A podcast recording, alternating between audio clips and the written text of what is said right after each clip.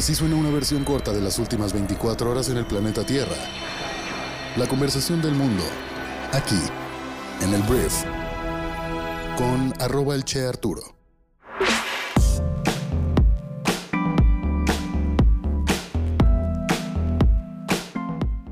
Hola, muy buenos días, bienvenidos a esto que es el Brief para este miércoles 12 de mayo.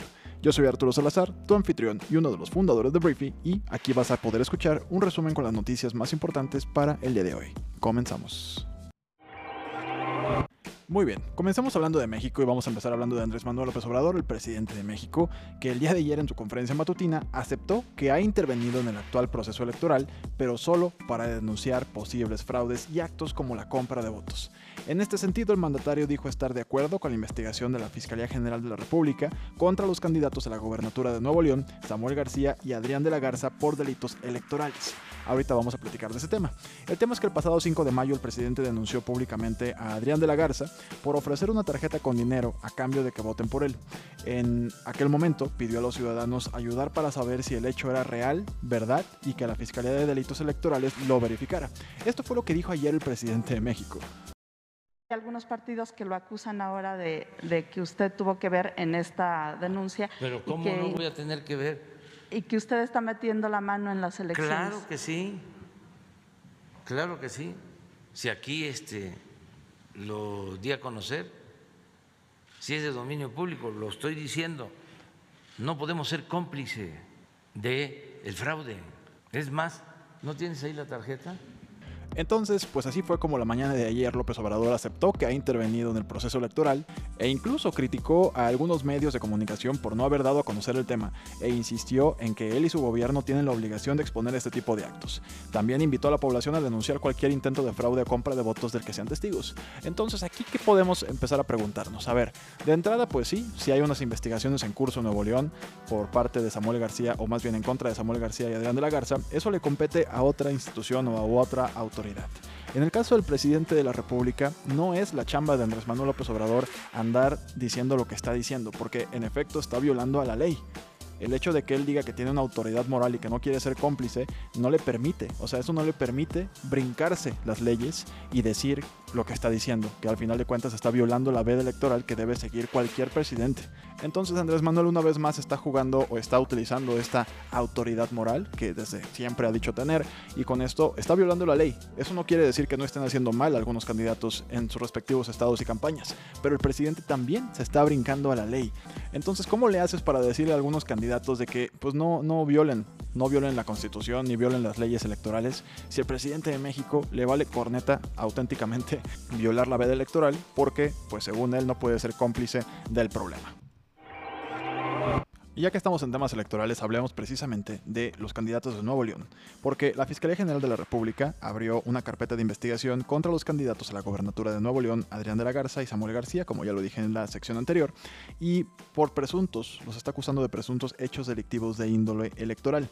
La Fiscalía especializada en delitos electorales señaló al candidato Samuel García, a su esposa Mariana Rodríguez y al padre de esta, Jorge Gerardo Rodríguez Valdés, por el delito de aportaciones en dinero o en especie, así como fondos o bienes de origen ilícito, utilizados en forma ilegal para fines electorales. La Fiscalía explicó que los hechos se están investigando para determinar la acción jurídica que proceda. Y Samuel García respondió a través de sus redes sociales que cuando las autoridades se lo requieran se presentará a declarar, pues no tengo nada que ocultar y no hay ninguna irregularidad en mi campaña y mucho menos en mi vida personal o profesional. Aseguró que de lo único que es culpable es de ir arriba en las encuestas y que las denuncias y ataques contra él y su familia son porque vamos a ganar la gubernatura de Nuevo León. Algo muy parecido dijo el candidato a la gubernatura del PRI, pero primero se le está acusando de violaciones a la ley electoral por la compra y coacción del voto a través de la entrega de una tarjeta rosa que permite obtener dinero una vez que dicho candidato gane las elecciones para gobernador del estado de Nuevo León. Entonces, tanto Adrián de la Garza como también el presidente nacional del PRI salieron a decir ayer que es una pena que el presidente de México le esté pidiendo a la Fiscalía General de la República que vaya a investigar a los candidatos de Nuevo León, cuando tendría tal vez que estar preocupándose por investigar quién es el responsable de la muerte de las personas que fallecieron en el incidente del metro de la Ciudad de De la semana pasada. Movimiento Ciudadano, de hecho, salió en rueda de prensa con Dante Delgado, que es su presidente nacional, a decirle al presidente de México que saque las manos de la gubernatura de Nuevo León. Entonces, pues Nuevo León se va a poner muy bueno. Regios que me están escuchando, analicen muy bien su voto, estas elecciones son importantes para ustedes, entonces, pues les deseo lo mejor. Hablemos de China porque estaba leyendo una columna del New York Times que te quiero platicar en estos momentos, que habla de cómo la población de China está creciendo a su ritmo más lento en décadas, con una caída en los nacimientos y una fuerza laboral cada vez más gris, que presenta al Partido Comunista uno de sus desafíos sociales y económicos más graves. Las cifras de un censo publicado el martes muestran que China enfrenta una crisis demográfica que podría frenar el crecimiento del país, que es la segunda economía más grande del mundo. China ha confiado durante mucho tiempo en una fuerza laboral ambiciosa y en expansión para administrar sus fábricas y lograr los sueños de, pues, de Beijing de construir una superpotencia global y un gigante industrial. Una población que envejece y crece lentamente, una que incluso podría comenzar a reducirse en los próximos años, está amenazando esta dinámica que hemos visto pues, con crecimientos de más del 8% o más del 10% anual del Producto Interno Bruto de China.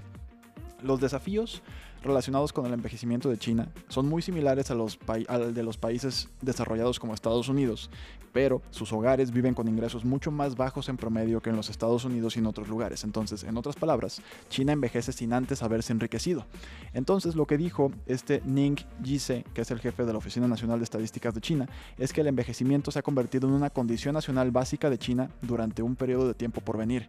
Si bien la mayoría de los países desarrollados de Occidente y Asia también están envejeciendo, los problemas demográficos de China son en gran parte autoinfligidos porque China impuso una política de hijo único en 1980 para frenar el crecimiento de la población y los funcionarios locales hicieron cumplir esa política con medidas a veces pues draconianas.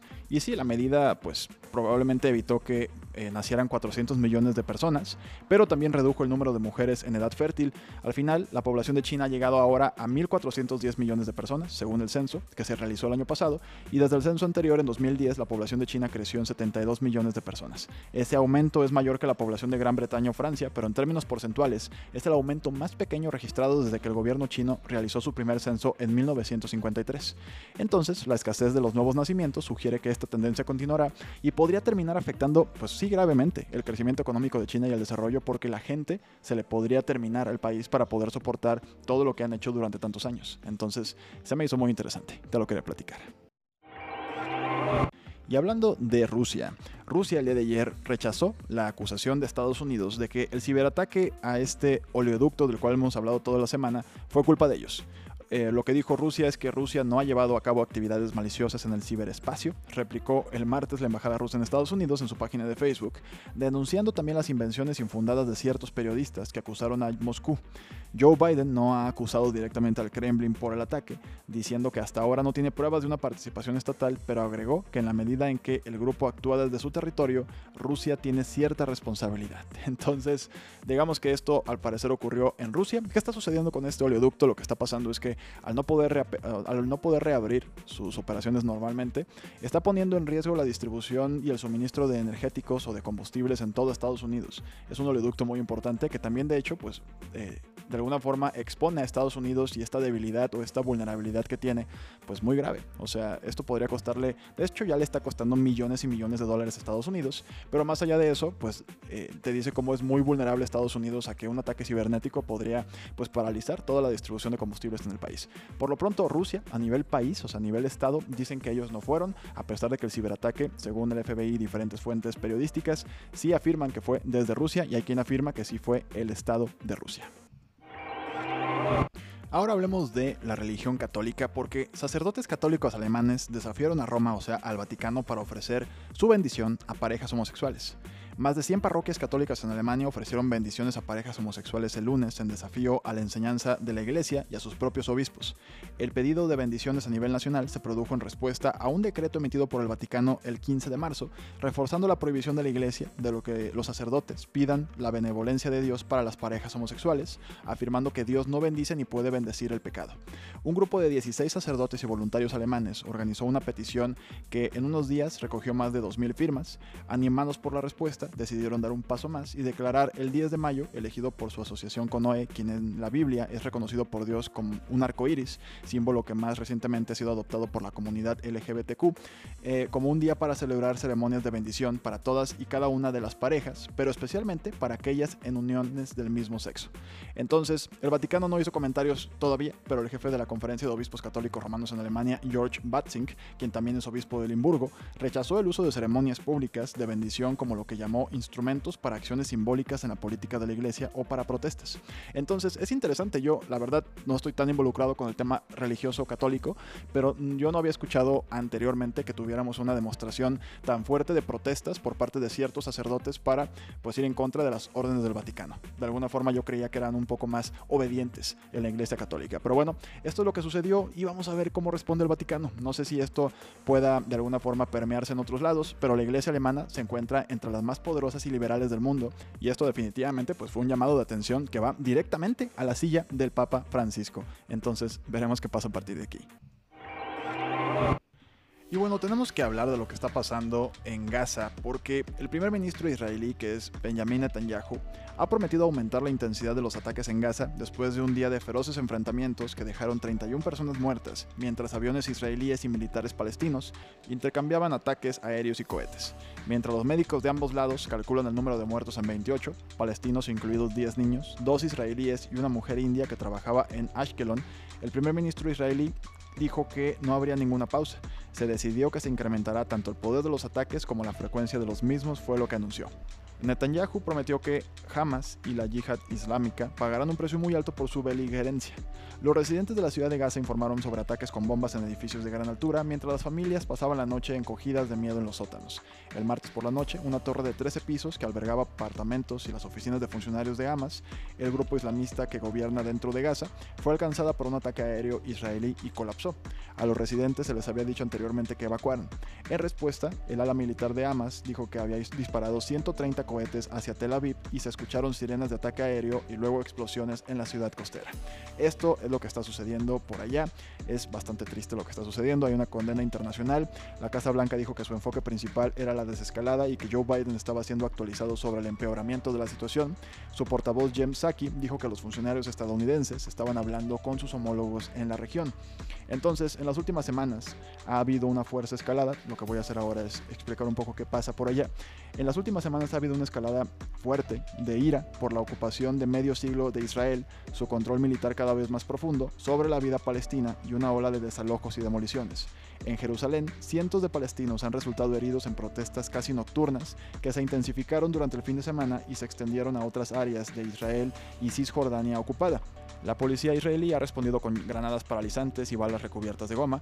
El lunes por la mañana, a pesar de los llamamientos a la calma de Estados Unidos, Europa y otros lugares, agentes antidisturbios irrumpieron en la mezquita de Al-Aqsa, el tercer lugar más sagrado del Islam, y se enfrentaron a los fieles.